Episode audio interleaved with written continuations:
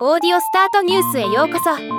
この番組はロボットスタートによる音声広告やポッドキャストなど音声業界の最新情報をお伝えする番組です。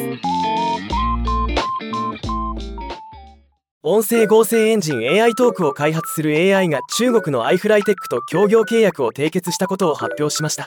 今日はこのニュースをお伝えします。アイフライテックは1999年設立の中国企業で音声 AI 領域にフォーカスし特に音声認識音声合成自然言語理解機械推論適応学習などにリソースを投入しています。今回 AI はアイフライテックと協業し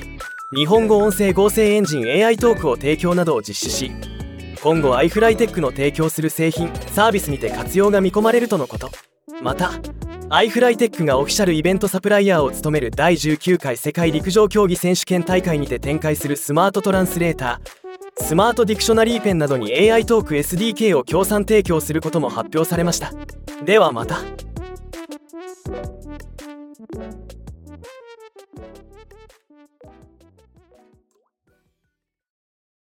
今回のニュースは以上です。